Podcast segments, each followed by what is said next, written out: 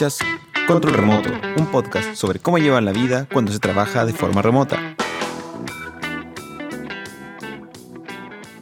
Bienvenidos a un nuevo episodio de Control Remoto. Como siempre me acompaña mi amigo Camilo Muñoz. ¿Qué tal Camilo? ¿Cómo estás? Aquí estamos Matías empezando un especial. Vamos hoy día a conversar con Sergio Noel. Sí, así es. Estamos con Sergio Noel, founder y CEO de Get On Board, que eh, es básicamente un em, portal donde como tú como trabajador o tú como empresario puedes publicar o encontrar empleos, donde muchos de estos empleos son trabajo remoto, y es la razón por la que estamos hoy día conversando con Sergio. Sergio, bienvenido a Control Remoto, muchas gracias por estar acá. Gracias a ustedes, Matías, Camilo, un gustazo. Sergio, eh, a lo mejor para poder empezar, eh, ¿podría dar una pequeña introducción de quién eres y para que el público aquí te, conozca, si es que nunca te haya escuchado? Claro que sí. Eh, yo soy chileno, pero viviendo en Perú hace siete años.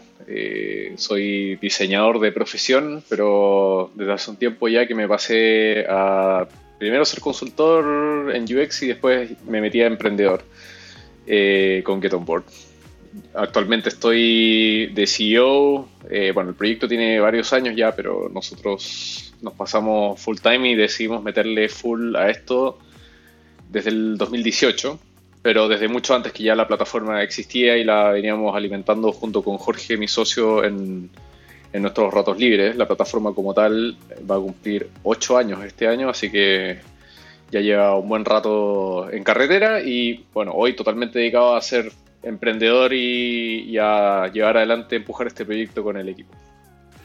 Sí, pues, estaba, leyendo un, artículo donde tú contabas un poco la historia. Esto nació como una hackathon de un fin de semana y, después de eso tú llegaste como el 2012 y quisiste darle como un poquito más de cariñito al, al proyecto. Y ahí empezó como a crecer. Así es, empezó sin muchas pretensiones, eh, como algo que hizo Jorge para solucionar un problema muy puntual con, los emprendedores que en ese tiempo estaban llegando de parte de Startup Chile y que no estaban encontrando eh, un lugar donde, donde publicar sus empleos y donde encontrar a la, gente que necesitaban contratar como parte del, programa. Y de ahí que de ahí fue que, que empieza Get On Board eh, que me meto yo y al poco tiempo de, meterme con Jorge decidimos convertirlo en, una cosa que tenga vida propia. Hasta ese momento era simplemente un, experimento más de los miles que hace Continuum, que es la empresa que le dio origen a Get On Board. Un experimento que, de nuevo, no tenía muchas pretensiones, pero que empezamos a empujar, a empujar y que empezó a agarrar vuelo. Y, y el 2013 Jorge se va a vivir a Miami, él es cubano, él, bueno, él fundó Continuum y ya tenía ganas de vivir en Miami hace tiempo y yo el mismo año me vengo a Lima. Y desde ese entonces que estamos como, como, un equipo remoto y creo que esa misma, esa misma necesidad de irnos al extranjero hizo que empezáramos a mirar Get On Board con un potencial más, más regional y empezar a entender también de que el problema que habíamos estado tratando de solucionar en Chile era un problema regional, era un problema que estaba en todas partes. Y desde ahí ya empiezan los primeros experimentos por internacionalizarnos, por empezar a marcar presencia en Perú, Argentina, Colombia y México. Bueno, y ya con el tiempo la bola de nieve empieza a crecer, nos metemos en, en, todos estos países y, y, luego también, ya bueno, el año pasado todo el tema se acelera mucho más con la ronda que levantamos, empezamos a hacer crecer el equipo mucho más fuerte, fuimos aceptados en 500 Startups, así que estuvimos eh, casi cinco meses en San Francisco hasta que nos pilló la pandemia.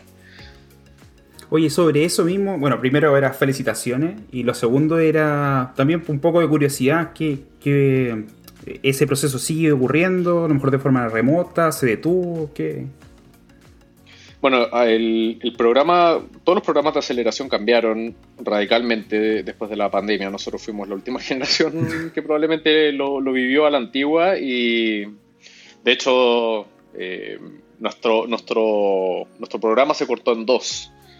En el sentido de que ya a mediados de febrero las oficinas de 500 cerraron, ya estaba claro que el Demo Day iba a ocurrir de manera eh, virtual y bueno, ya ahí se precipitó todo, pero, digamos que alcanzamos a tener una primera buena parte súper presencial con todo lo que involucraba eso y con toda la, todo el, digamos, el, espíritu y, la mística que, tenía el programa de manera presencial y ahora eso ya ha sido remoteado totalmente. Eh, además, en, en caso 500 específicamente ya no, no, ya no van a existir los batch eh, en México sí, pero en San Francisco no. Ahora la admisión simplemente es tú postulas y entras al ciclo, digamos, y hay todo el tiempo un calendario con eventos y con actividades y con charlas y, bueno, obviamente quienes están dentro del, programa aceleración además tienen ciertas actividades propias. Pero nosotros como alumni que ya salieron, eh, seguimos gozando de acceso a esa comunidad y a ese contenido y a esas charlas y a todo lo demás, así que en un aspecto interesante de todo esto es que mm, seguimos teniendo una experiencia de aceleración en varios aspectos eh, muy parecida a lo que está teniendo la gente que está recién entrando. Y eso creo que también tiene sus propias gracias y ha, compensado algunas de, de, las desventajas del, de la mala suerte, digamos, del timing en el cual fuimos aceptados. O sea, son las únicas, son, sí, la única startup hispano, hispanohablante y las una de las dos únicas latinoamericanas y más encima de los últimos que terminaron presencialmente este proceso. O sea, fuimos la, única hispanohablante del, del, batch, porque han habido varias ah, otras, de hecho chilenas también, como Alba, como Simply Route, que han estado como parte de, de 500 en San Francisco. Así que, pero de nuestro batch, claro, eran, éramos los únicos de habla hispana y uno de dos latinoamericanos. Claro, oye, y bueno, que ya que tocamos esto de que, bueno, cómo te afectó la pandemia en este proceso, estamos, todos estamos claros que la pandemia afectó a todos en el proceso del trabajo. Y en ese aspecto, eh, ¿cuál es tu visión respecto al trabajo remoto, el trabajo remoto que tú también has llevado haciendo con Get On Board durante esta pandemia? ¿Y cuál es el futuro de esta modalidad de trabajo dada el, dado el proceso mismo que estamos viviendo hoy día?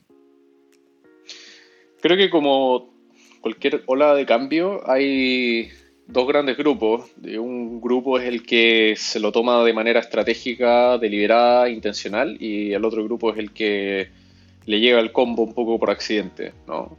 Entonces, claro, las empresas, como es el caso de Board y otras que ya venían trabajando remoto desde antes de la pandemia, por supuesto que la, operación no sufrió mucha disrupción, eso obviamente no, tiene nada que ver con todo, todo el impacto en el estado de ánimo y en, y en, la salud, digamos, emocional de cada uno de nosotros, que fuimos, todo el mundo ha sido golpeado de la misma manera.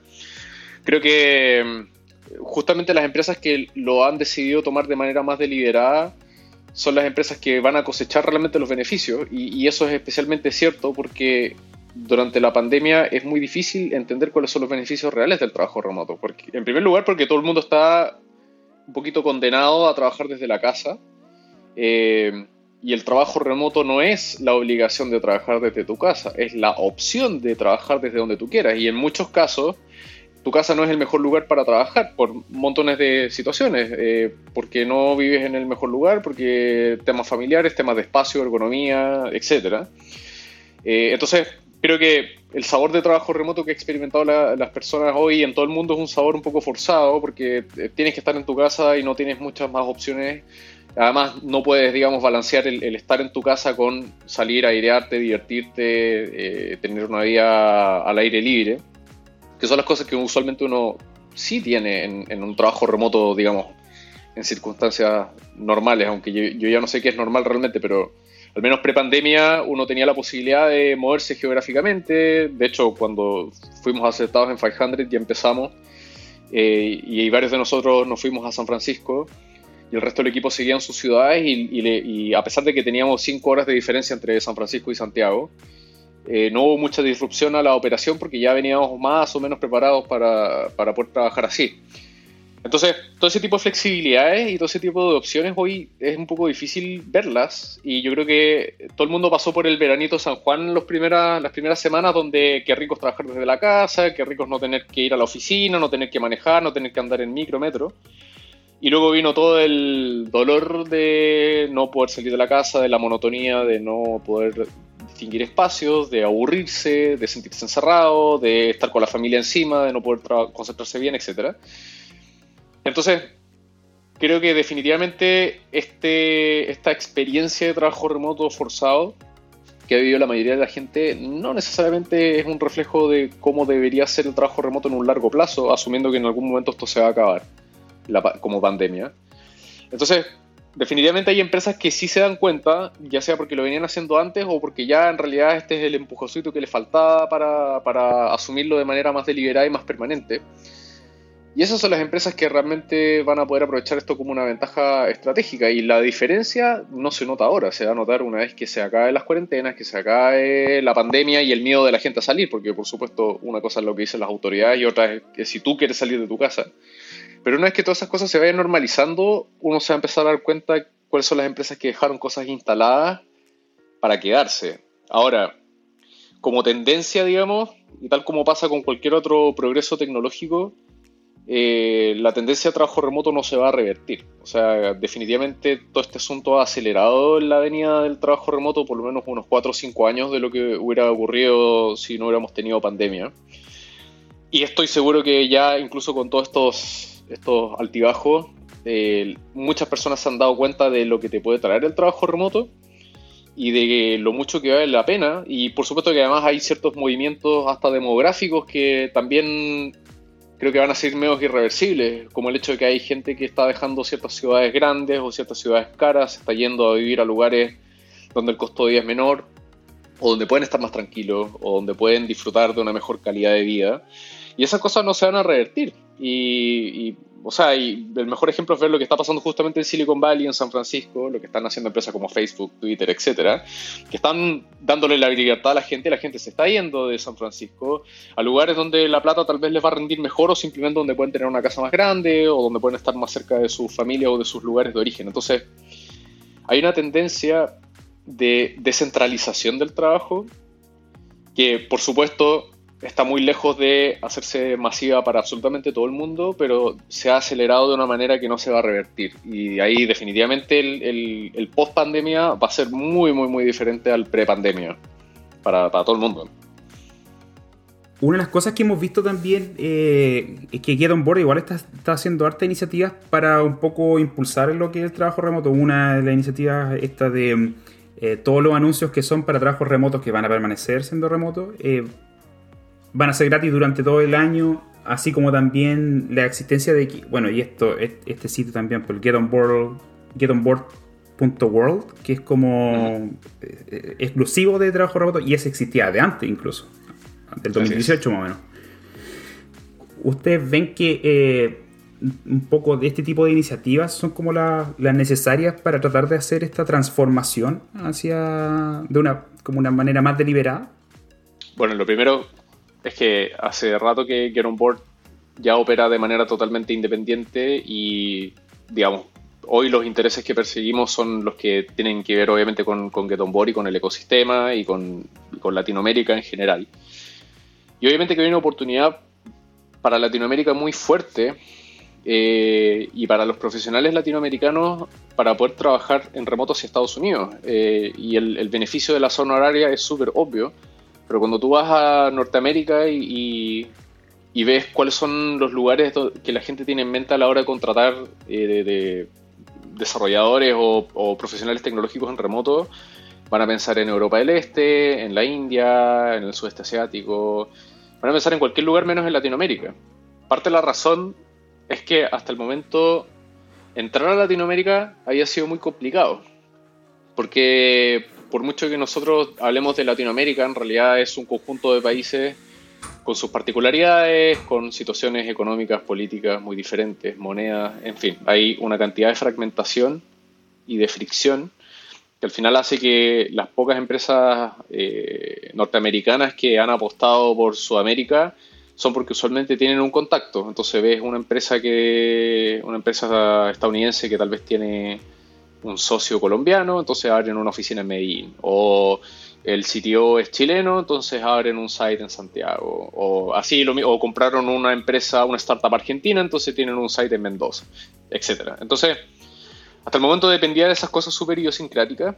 Y una de, las misiones que nos hemos puesto súper fuerte es acercar a toda la región a la posibilidad de trabajar en remoto hacia Norteamérica.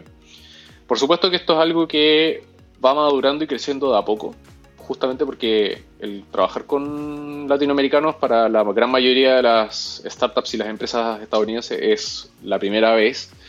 Hay, por supuesto, muchas muchas resistencias y muchas aprensiones que hay que ir derribando en cuanto a si es que realmente me resulta trabajar bien con gente de otros países, de otras culturas.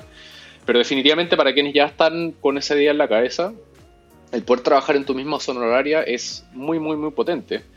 Eh, ya he escuchado montones de empresas que trabajan con gente en Europa del Este o en la India y tienen que tomar reuniones a las 11 y media de la noche, a las 12 de la noche, o su equipo tiene que levantarse a las 4 de la mañana para tener el estatus. Entonces, eh, se sufre mucho y más allá de que, por supuesto, hay empresas que están preparadas para trabajar más asíncronamente, eh, la mayoría no lo está y la mayoría va a querer justamente el poder trabajar con gente que está en tu zona horaria. Entonces, desde ese lado, Latinoamérica se abre como el lugar obvio para, que, para empezar a mirar dónde ampliar el pool de talento o dónde encontrar talento a, a precios más competitivos Súmale además todo lo que está pasando en Estados Unidos con la restricción a la inmigración y, bueno, además todas las restricciones a los viajes dados por la pandemia.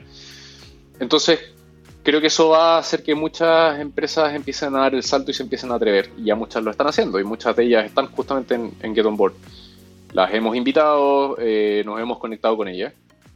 Entonces, en general, todo lo que estamos haciendo por empujar el trabajo remoto es también tratar de incentivar a las empresas a que se atrevan. Y han pasado cosas bien interesantes. Han habido empresas que estaban publicando originalmente un trabajo temporalmente remoto o un trabajo remoto pero donde la persona igual tenía que vivir, por ejemplo, en Santiago o en Lima. Y ante la perspectiva de que el anuncio salga gratis, que en realidad no es mucha plata la que te ahorras, pero igual ese empujoncito fue suficiente para que se abrieran y digan, ¿sabes qué? Ya, ok, voy a, voy a abrirme a contratar personas de cualquier país. Eh, así disfruto de la publicación gratis. Pero de nuevo, o sea, no, no, es tanta la plata que se van a ahorrar con eso. Creo que es más en la existencia de algún empujoncito, un incentivo y un vamos que se puede y mira como otras, otras empresas lo están haciendo y no les está yendo mal. Eh, y eso es parte de lo que estamos haciendo. Y claro, una empresa que, que contrata en remoto tiene ventaja. Eh, porque accede a un pool de talento mucho más grande, porque es una mucho mejor propuesta de valor. ¿sí? Incluso para, para contratar de remoto dentro del mismo país, la posibilidad de que tú puedas irte al sur, al norte, a la playa, al campo, a la montaña, donde tú quieras, es transformador. Y, y, eh, para muchos profesionales, especialmente los profesionales que tienen talento y tienen opciones, hace la diferencia entre una empresa y otra, radicalmente. Oye, Sergio, en este proceso de dar estos empujoncitos tanto a empresas como a trabajadores para unirse al, mundo del trabajo remoto, ¿Cuál, has encontrado tú que ha sido la principal aspereza, tanto desde el punto de vista de la empresa, del empleador, como para abrirse a esta, que personalmente considero que abrirse a la posibilidad de tener un pool gigante de talento a nivel mundial, no, como que no tiene mucho, mucho eh, que cuestionarse. Entonces, ¿cuál ha sido la mayor fricción para las empresas? Y también cuál ha sido la fricción que te has encontrado con las personas que postulan. Me imagino que eh, Get On Board está, está, está en el medio y está tratando de buscar empresas que publiquen y trabajadores que participen. Creo que son dos grandes fricciones. Una eh, es, la que tiene que ver con la, que es la más obvia tal vez, que tiene que ver con lo logístico. O sea, de si voy a contratar, soy una empresa mexicana y quiero contratar a alguien en Argentina, cuánto cuesta contratar a alguien desde Argentina, cómo le voy a pagar, eh, cómo debería ganar la plata, hay impuestos, le voy a complicar la vida a la persona, cómo funciona. Entonces hay montones de incertidumbre que están ahí en el medio. Es parte de la razón por la cual nosotros hemos hecho alianza justamente con una empresa que se llama Safeguard Global que eh, ayudan a aplanar estas fricciones y a simplificar el proceso y asegurarse que las personas puedan ser contratadas localmente con todas las de la ley. Pero la segunda fricción creo que es la más profunda y la más grande y tiene que ver con mindset, cultura y forma de trabajo. Eh, y esa es la que es más difícil de, cambiar y de corregir porque obviamente no es algo que tú puedas traer una empresa que te lo arregle mágicamente como es el caso de la contratación, sino que ya tiene que ver con que la empresa esté preparada para poder trabajar con una mentalidad diferente. Y ahí es donde creo que muchas empresas han, em, ya se han empezado a topar con el dolor de darse cuenta que tenían una cultura demasiado adaptada a trabajar en oficina, demasiado dependiente de que todo el mundo se estuviera viendo las caras, demasiado dependiente de yo ver a la persona sentada en el escritorio con una consola abierta y asumir que está trabajando, o con una planilla Excel abierta y asumir que está trabajando.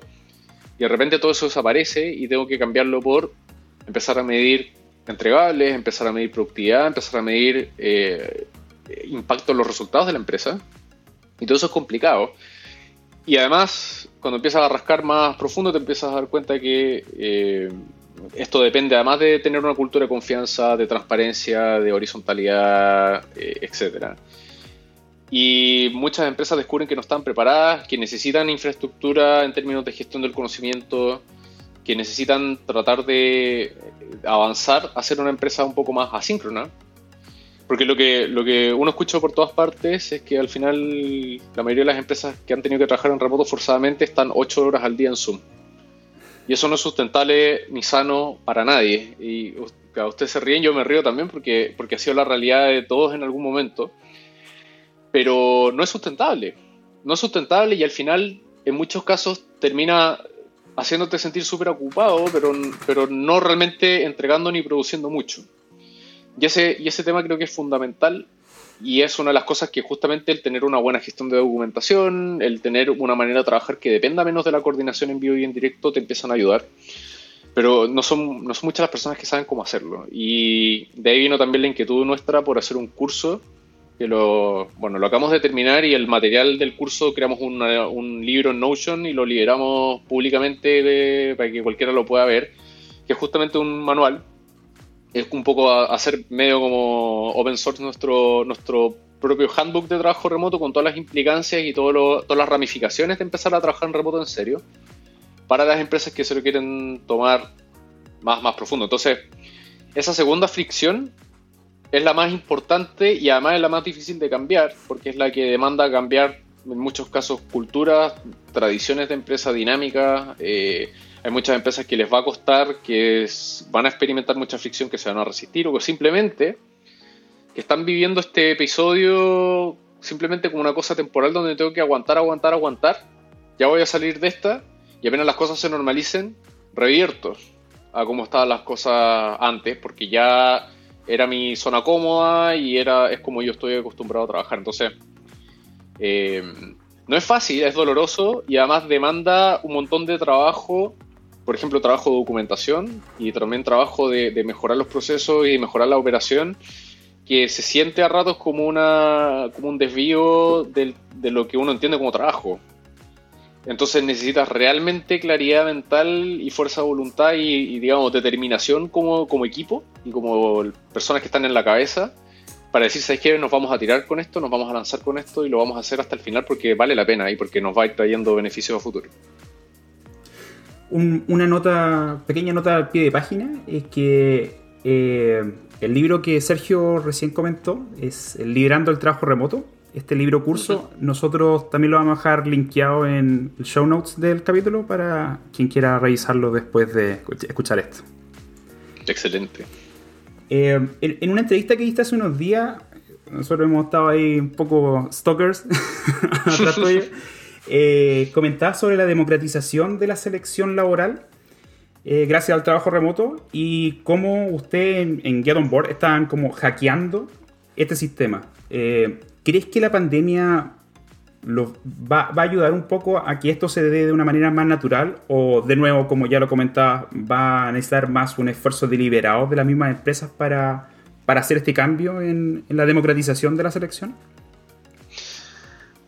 Creo que hay varias cosas concurrentes ahí que se, se pegan las unas a las otras. Eh, por un lado, estamos en medio de una recesión. Y el estar en medio de una recesión distorsiona toda la película porque las empresas están contratando menos. Eso es un hecho. Eh, y se ha polarizado también. O sea, tienes efectivamente empresas como Corner Shop en Chile que están contratando a full porque claro, su modelo de negocio se ha visto increíblemente beneficiado por todo este contexto y están aportando mucho, mucho valor a, todo el mundo, entonces eh, están en alta demanda y por ende tienen la capacidad de contratar una gran cantidad de gente y ofrecer condiciones de trabajo increíbles. Pero tienes muchas otras que han congelado, entonces parte de la idea ecualizadora, digamos, de la contratación se hace realidad también cuando tienes una cierta demanda. Eh, y creo que eso todavía estamos como operando bajo principios que no son o bajo un contexto que no es el normal, porque es un contexto de poca contratación en general, que las cosas se están moviendo poco. Por el otro lado, eh, creo yo también que las empresas que se empiezan a atrever a trabajar en remoto y a implementar estas cosas, comienzan a adoptar también una mentalidad más eh, estructurada, ordenada, eh, algorítmica si quieres, o sea, eh, porque te empiezas a dar cuenta que mucho de lo que hace funcionar el trabajo remoto eh, y, de la idea de gestionar la, documentación y el conocimiento, tiene que ver con hacer todo esto más escalable y si empiezas a seguir ese hilito, te empiezas a dar cuenta que eh, en general toda la operación la puedes volver más escalable y por ende la puedes volver más apta para el trabajo remoto para que no dependas de estar en una misma zona horaria, para que te puedas ir de vacaciones, para que puedas trabajar desde el otro lado del mundo, para que puedas elegir tus propios horarios durante el día, etcétera, etcétera.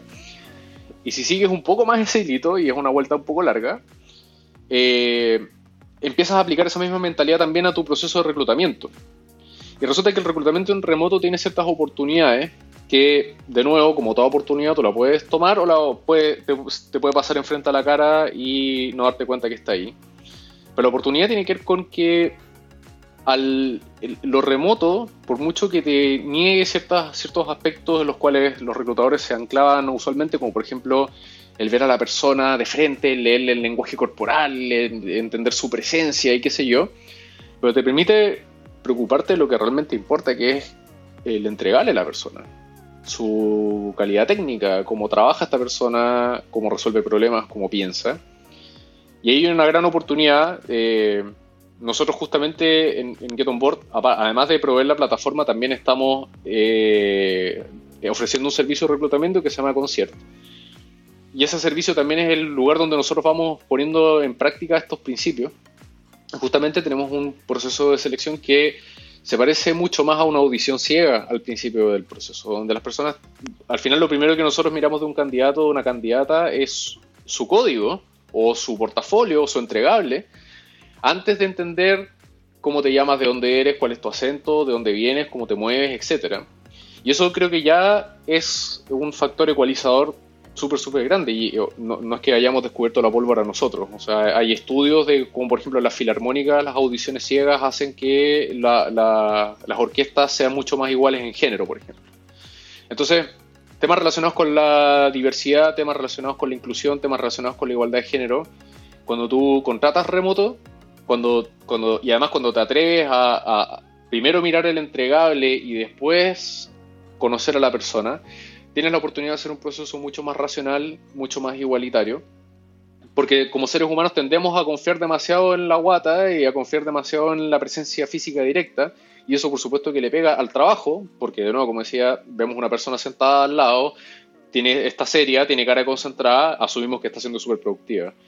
Pero todos esos atajos mentales son sesgos, son biases. Entonces, y, no nos damos cuenta y, le tenemos demasiada fe a ese tipo de percepciones. Y exactamente lo mismo pasa con el reclutamiento. Y los, los headhunters se confían un montón de la guata y creen que ya pueden leer a una persona en dos segundos. Y todas esas cosas cuando trabajas con tecnología y con conocimiento no son tan ciertas. Y el último punto, relacionado con, cómo el trabajo remoto vuelve eh, la fuerza de trabajo más inclusiva, es que hay muchas personas que hoy les cuesta mucho acceder a, la fuerza laboral o, se les hace más difícil o tienen un hándicap para acceder a la fuerza laboral, como por ejemplo la mamá soltera o como por ejemplo las personas con discapacidades. Y una de las cosas geniales de poder trabajar desde el lugar que tú quieras es que tú justamente puedes compatibilizar también tu jornada de trabajo. Entonces una mamá puede ser programadora y cuidar a su guagua al mismo tiempo. Una persona con discapacidad motriz puede moverse en un espacio donde tiene todo acomodado para que le sea accesible. Entonces ese tipo de cosas que a veces pasan súper piola son parte de las cosas que vuelven la fuerza de trabajo más igualitaria. Pero de nuevo necesitas lo anterior, necesitas que además las empresas tengan esto en la cabeza estén pensando en diversidad e inclusión, estén pensando en hacer su reclutamiento más racional. Pero lo bueno es que creo que remoto de alguna forma te fuerza a eso y te obliga a eso y, creo que, es, que lo está volviendo más fácil para, muchos reclutadores. Qué importante lo que mencionas al, final, Sergio, eh, de esto de darle la oportunidad a todos de trabajar eh, de manera más igualitaria. Eh, pero depende mucho también del, bueno, creo que te voy a repetir, que depende mucho del mindset de la empresa, porque hay muchas empresas que trabajan remoto, pero eso no significa ser flexible. Personalmente, en, nuestro caso, Camilo y yo, ambos trabajamos con una flexibilidad en donde nuestra propia estructura y rutina la ponemos nosotros, pero finalmente lo que depende eh, de nuestro trabajo no es el tiempo que pasamos, a pesar de que nos pagan por hora, pero no es el tiempo que pasamos frente al computador, sino que es el entregable que logramos realizar en un determinado tiempo. Y personalmente, hace un tiempo estuve en el proceso de buscar trabajo y utilicé Get On Board más de una vez y utilicé Concierge. Alcancé a, utilizar algo de Concierge. Eh, eh, así que, bueno, pues quien esté en ese proceso, eh, Get On Board, utilícelo. Si es, que lo que está buscando son trabajos de tecnología, es un muy, muy buen lugar. solo como nota rosa también, estaba revisando algunas cosas en LinkedIn, porque justo estaba, había escrito un post sobre eh, reclutamiento y me di cuenta que vas a tener una conversación con Leo Soto y con Andrea Contreras sobre exactamente esto mismo, los dolores y los problemas que se generan en el, en el recruitment, en el reclutamiento, que personalmente siento que eh, en, el, menos en el mundo de la tecnología, y no solamente aquí en Latinoamérica, sino que en general, está bien, bien, eh, ¿cómo decirlo? quebrado, roto o malogrado el proceso. Esto de mandarte a hacer de repente pizarra blanca con algoritmos para poder contratar a un programador web, me parece que estamos hablando no, sé en qué tiempos. Em, así que bueno, de nuevo, Get On Board y con, la aplicación Concierge de Get On Board es un muy buen método para que, quienes estén buscando trabajo. Tal Camilo. Bueno, eh, otro, otro de los temas que también me llamó la atención, de nuevo, volviendo a esta entrevista que escuché ti, eh, era de que tú hablabas de que necesitamos menos consultores y más creadores. ¿Qué, podría eh, comentarnos sobre esas palabras? Lo que pasa es que hay una. A medida que se va. que se va um, masificando la adopción de tecnología por parte de las empresas, creo que el foco se va desplazando cada vez más hacia, y por ahí hay una, hay una charla donde hablaba de eso justamente, sobre los doers, o sea, sobre la gente que, construye tecnología. Em, creo que lamentablemente eh, para muchas empresas la manera tradicional de trabajar tiene mucho más que ver con observar las cosas desde fuera y de hecho hay como dos grandes paradigmas en las áreas de TI eh, de las empresas. Está la, la área de TI a la antigua que en realidad es un área que gestiona proyectos solamente. No es un área que escriba código necesariamente, sino que es un área que controla cronograma y la figura de jefe o jefa de proyecto TI es alguien que está con la carta Gantt y con el documento de especificaciones, viendo que el proveedor cumpla, ¿no? Y está esta idea de que la tecnología se terceriza y que son otros los que hacen el código. Por supuesto que ya, y, ese era el caso de la inmensa mayoría de las empresas cuando Biotombor empezó. Hoy el panorama ha cambiado un montón porque ya muchas de estas empresas se han transformado y han cambiado su mentalidad y se han transformado justamente en, las áreas que empiezan a concentrar esto, esto, el empezar a cocinar la tecnología en tu propia casa. Pero creo que además hay un, hay un movimiento como más grande y creo que creo que la crisis lo ha acentuado un poco y es que al final las profesiones que están realmente en alta demanda, y eso lo vemos nosotros en el día a día, son las profesiones de los doers. Eh, y creo que tiene que ver específicamente con crear tecnología, y cada vez más con crear tecnología. Entonces, para muchas personas la ruta, digamos, ha sido la de tratar de reconvertir su carrera de ser, por ejemplo, líder de proyecto a ser consultor en tecnología el tema es que no, se necesitan tantas personas, la verdad. Eh, y digamos, dentro de las que se necesitan, porque por supuesto que se necesitan, eh, las más valoradas son las personas que vienen, tienen kilometraje haciendo cosas. Entonces, esas dos cosas te ponen en una encrucijada como profesional y creo que ahí es donde las, cada profesional tiene que justamente tratar de entender qué hacer y porque mucha gente se ha quedado sin trabajo y en muchos casos cuando la empresa tiene que cortar eh, empleos, muchas veces los empleos que se cortan son estos, o sea, son este tipo de empleos un poco más de gestión de cartera de proyectos, de análisis de proyectos a la manera tradicional. Y muchas personas que están perdidas eh, viendo cómo convertirse, porque claro, no hay tanta demanda de, de, project managers. Eh, lo que se está necesitando son data scientists, eh, software engineers, growth hackers, UX, UI designers, etc. Entonces, ¿cómo haces el cambio y cómo haces la transición? Creo que obviamente es algo que tiene que, entender cada, cada persona, pero sí creo que hay una transición bien interesante que ya las empresas más maduras lo están haciendo y están empezando a valorar y atraer mucho más a esos doers. Y eso está polarizando el mercado también. Eh, cuando uno dice que en tecnología se paga un montón, en realidad eso es cierto solo para un segmento bien pequeño del mercado, que son justamente la gente más senior y la gente que está haciendo cosas. Entonces, eh, me parece que hay toda una ola de gente que tal vez si hubiera visto el potencial de la tecnología en su momento, se hubiera dedicado a estudiar algo con tecnología y, ahora tienen que transformarse y ahora tienen que eh, reinventarse en ciertos aspectos. Para muchas personas va a ser empezar desde cero. Eh, quiero ser súper franco y directo con eso porque creo que hay muchas personas que en realidad lo que tienen que empezar a hacer es empezar a estudiar lo básico de computer science desde cero para tener una chance de, poder ser parte del mundo laboral. Y por supuesto que también hoy, para muchas personas, la alternativa también pasa a ser convertirse en emprendedoras y crear una startup. Y, en lugar de aspirar a trabajarle a alguien, aspirar a hacer tus propias cosas, y hoy en día las barreras han bajado también.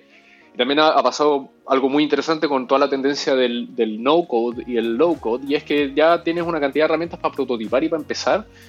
O sea, el otro día le estaba lavando el diseño a la página de, una, de un amigo y, de una amiga, perdón, y me decía, lo hice en Webforms, en Webflow, perdón. Y claro, ya no necesitas diseñador. Mm. Ya no necesitas diseñador para hacer una página que se vea impecable. Eh, y así con Airtable y con Notion. Y, eh, de hecho, como ustedes ya vieron, el, mismo sitio de, de, nuestro curso lo hicimos en Notion teniendo las capacidades para poder hacer una, web bonita, pero ¿para qué? O sea, ¿para qué molestarse si tienes una herramienta que te lo permite hacer muy rápido y que además tiene montones de funcionalidades que te, ayudan? Y así con Airtable y con Zapier y con tantas otras herramientas que hoy, y ni hablar de poder consumir APIs y de varias otras cosas que hace 10 o 15 años tenías que tener un, grado de, de, ciencia de computación para poder empezar una startup y ya no. Entonces también la barrera de entrada ha bajado, no estoy seguro que todo el mundo se haya dado cuenta de eso, pero hoy es mucho más fácil hacer una startup de tecnología y empezar al menos a prototipar o a tener tu prueba de concepto, tu MVP sin necesidad de saber escribir código. Pero ahí hay una mentalidad que hay que desarrollar. Una mentalidad de ser busquilla, de ser un poquito hacker para las cosas, de ir descubriendo las herramientas que existen, aprender a usarlas y tener una, una cabeza y una mente súper abierta. Esa es como e-, esa es la respuesta a una pregunta que no me han hecho, pero que, que, es una pregunta bien habitual que por dónde debería ser o cuáles son las cosas que hacen falta hoy para la gente que quiere, quiere abrir su espacio en tecnología y tiene que ir con eso. Y en remoto todo eso se vuelve más importante aún porque depende, pasa a depender mucho más de, estas herramientas y de estas tecnologías para poder hacer más escalable el trabajo. Así que por ango por manga, incluso si es que quieres trabajar en una empresa y tienes la oportunidad de hacerlo, estas empresas que van migrando hacia lo remoto se apoyan mucho más en las herramientas y que tú vengas ya con ese conocimiento integrado a tu cabeza eh, te ayuda, te da una ventaja, te amplía tus opciones y por supuesto además te da la opción de tú poder hacer lo tuyo propio si es que no encuentras algo que te satisfaga. La raja. Bueno. Eh, bueno, una pregunta que creo que es un poco de perogrullo, pero hay que hacerla. Eh, ¿Qué crees tú personalmente? dado el tiempo, por lo mejor pueden ser dos o tres eh, conceptos. ¿Qué crees tú que es lo mejor y lo peor del trabajo remoto para Sergio en particular, eh, en dado tu experiencia? ¿Qué es lo mejor y lo peor? Lo mejor es la libertad y, la, opcionalidad. O sea, es tener la, posibilidad de elegir tu propia configuración, de poder tomar tú tus propias decisiones. De nuevo, esto es estoy hablando de beneficios de una cultura remota, no de cualquier trabajo remoto. O sea, tienes empresas que te hacen instalar software de televigilancia y donde estás ocho horas al día en Zoom y donde todo esto apenas las autoridades levantan la cuarentena se va a acabar y eso definitivamente no, no es a lo que estoy pensando. Pero en una cultura remota propiamente tal, tienes beneficios, tienes una opcionalidad y una flexibilidad gigante de poder armarte tú tu jornada de trabajo como a ti mejor te parezca y poder compatibilizarla con tu estilo de vida. Y eso es fantástico y es, maravilloso. esa es una de las grandes cosas más geniales. Creo que además eh, el tener una presencia geográfica diversa, a mí me encanta que tengamos gente en cinco países diferentes. Eh, tenemos gente en Buenos Aires, en Ciudad de México, en Miami, en Santiago y en Lima. Y es maravilloso, es, genial también el poder tener ese contacto, el, bueno, cuando se acabe la pandemia, el poder viajar, hacer intercambios, el, tener como una patita en varias ciudades como equipo, eso también es algo genial y que también te abre mucho la cabeza y te hace exponerte a otras culturas, a otras maneras de verlo. Eh, me gustan mucho las empresas que piensan de manera latina desde el principio, de manera global desde el principio, porque traen una cultura mucho más rica también creo que el, gran pero o el gran desafío, eh, creo que son dos. Al menos para mí personalmente, uno tiene que ver con el establecer límites. Eh, yo disfruto mucho trabajando y por lo mismo me cuesta mucho parar. Y, o sea, es parte de la razón por la cual también cuando yo no estaba en, cuando no estábamos en cuarentena, yo tengo una oficina, voy a un coworking y prefiero separar un poco los espacios, al menos ir variando. Eh, creo que esa separación de espacio es importante y es sana. Eh, y el poder tener un espacio que está libre del trabajo y protegido de las interrupciones. Em, y creo que también la omnipresencia de, de, las herramientas digitales no siempre ayuda y de nuevo los límites no están puestos por defecto. O sea, cuando tú te instalas Slack la primera vez, todo suena y todo tiene la pelotita roja y todo te notifica y todo salta eh, y tú tienes que activamente tomar medidas para restringirlo y eso no me parece sano. Eh, entonces, eso creo que es un problema. Y el otro problema es, claro, eh, es muy fácil irte por, un, por, el, por el túnel, digamos, de la introversión y si no eres una persona que está cuidando activamente sus relaciones interpersonales, te puedes pasar días sin ver a nadie. Bueno, obviamente que en pandemia es así un poco para todo el mundo, pero es muy fácil incluso pasarte días sin tomar contacto con tus seres queridos, con amigos, con familia, con ampliar un poco el círculo, etcétera. Para muchas personas la empresa es, es, un, es un hub de socialización. Yo cuando, cuando estaba trabajando en Continuum eh, Perú eh, y también en Continuum Chile, por supuesto que muchas relaciones y muchas conexiones sucedieron justamente gracias a tener una oficina, al, hacer actividades y a, ver gente.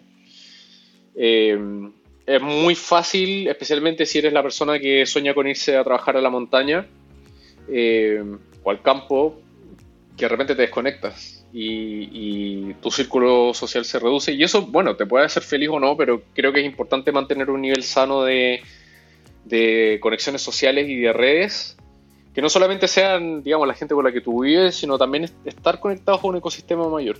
Y hay que ver maneras de, ir, paliando eso. Eh, yo no soy una persona que disfrute mucho el networking así como compulsivo, que le gusta andar repartiendo tarjetas y andar estrechando manos así como que eh, eh, frenéticamente. Pero sí soy alguien que le gusta mucho las conexiones personales y las conexiones significativas. Y tienes que descubrir maneras nuevas de hacerlo y no siempre es obvio y no siempre es fácil. Entonces, más que cosas negativas, creo que son cosas que hay que cuidar. Y son cosas que fácilmente uno se puede poner en modo piloto automático si no las está vigilando. Y son parte de los desafíos que toda persona que trabaja remoto tiene que tener en la cabeza todo el tiempo. Y todo equipo que trabaja en remoto tiene que asegurarse de cuidar también de, de, su, de las personas que están. Y ahí la función de People Operations es tan, tan, tan importante. Es tan importante tener alguien que esté atento o atenta, escuchando lo que está, en qué está el equipo, detectando cuando alguien está demasiado aislado, haciendo cosas para integrar, tratando de, hacer que las personas se abran, de que puedan compartir espacios más informales.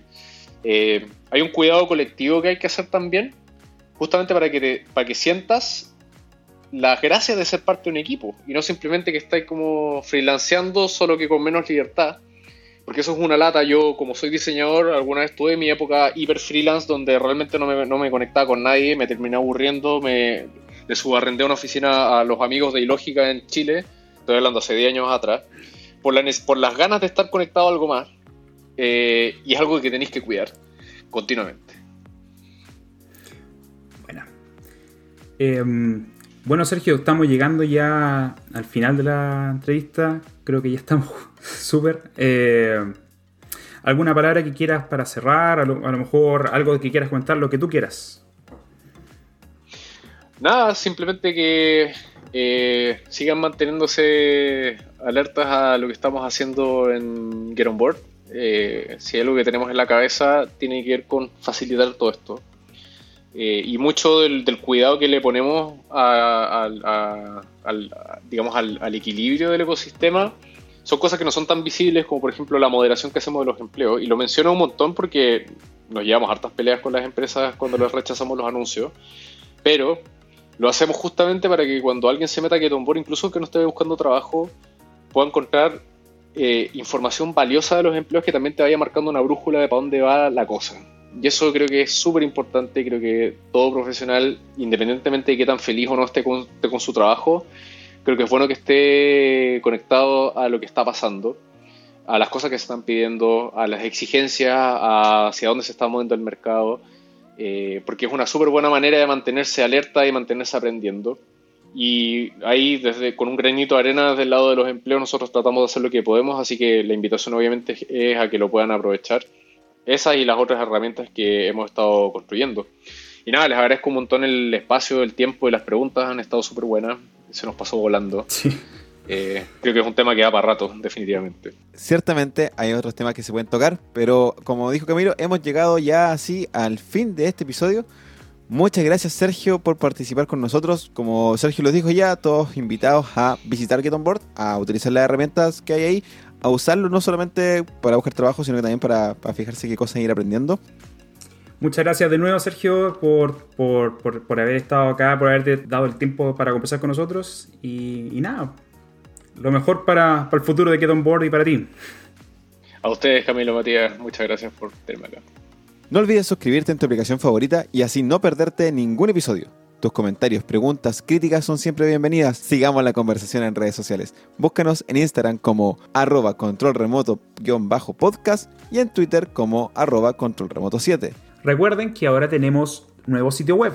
Nos pueden visitar en www.controlremoto.io. Y además puedes contactarnos directamente en nuestras cuentas personales. A Camilator lo puedes encontrar en Instagram y Twitter como arroba elcamilosoy. Y a mí, arroba matíasfha en Twitter, Instagram y GitHub. Que tengas una excelente semana. Te esperamos en el siguiente episodio. Chau, chau. No olvides suscribirte en tu aplicación de podcast favorita o dejar un review si te gustó el show. Nos escuchamos la próxima semana.